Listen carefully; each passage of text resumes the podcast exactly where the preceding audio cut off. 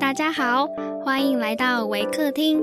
您现在收听的是维宝宝故事屋。本节目为台湾维客公益行动协会远距陪伴服务项目，透过讲故事的方式，陪伴我们在全球十一个国家、四十八个服务据点的孩子，让疫情所带来的距离不再是距离。本集节目由谭爷爷赞助支持。亲爱的听众，我是 Mr. Yen。今天要讲的故事是《The Eagle and the Kite》，以及《The Stag, The Sheep and the Wolf》。本故事将以英文进行。Hi everyone, I'm Mr. Yen from Waker. Today, I'm going to share a story about the eagle and the kite, and the stag, the sheep, and the wolf. The eagle and the kite.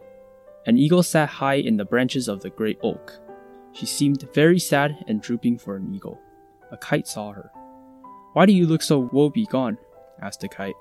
I want to get married, replied the eagle, and I can't find a mate who can provide for me as I should like. Take me, said the kite. I am very strong, stronger even than you.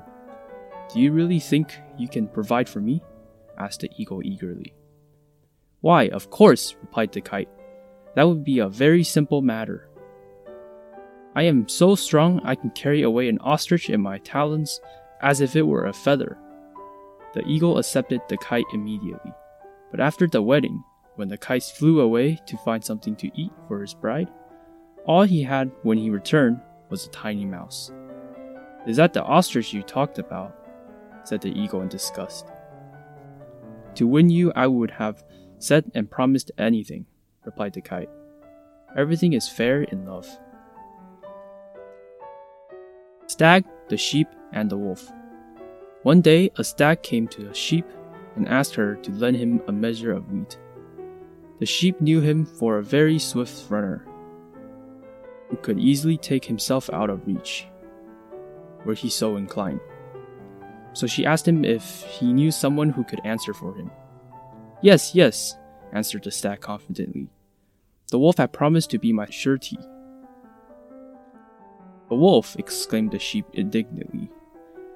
Do you think I would trust you on such a security? I know the wolf.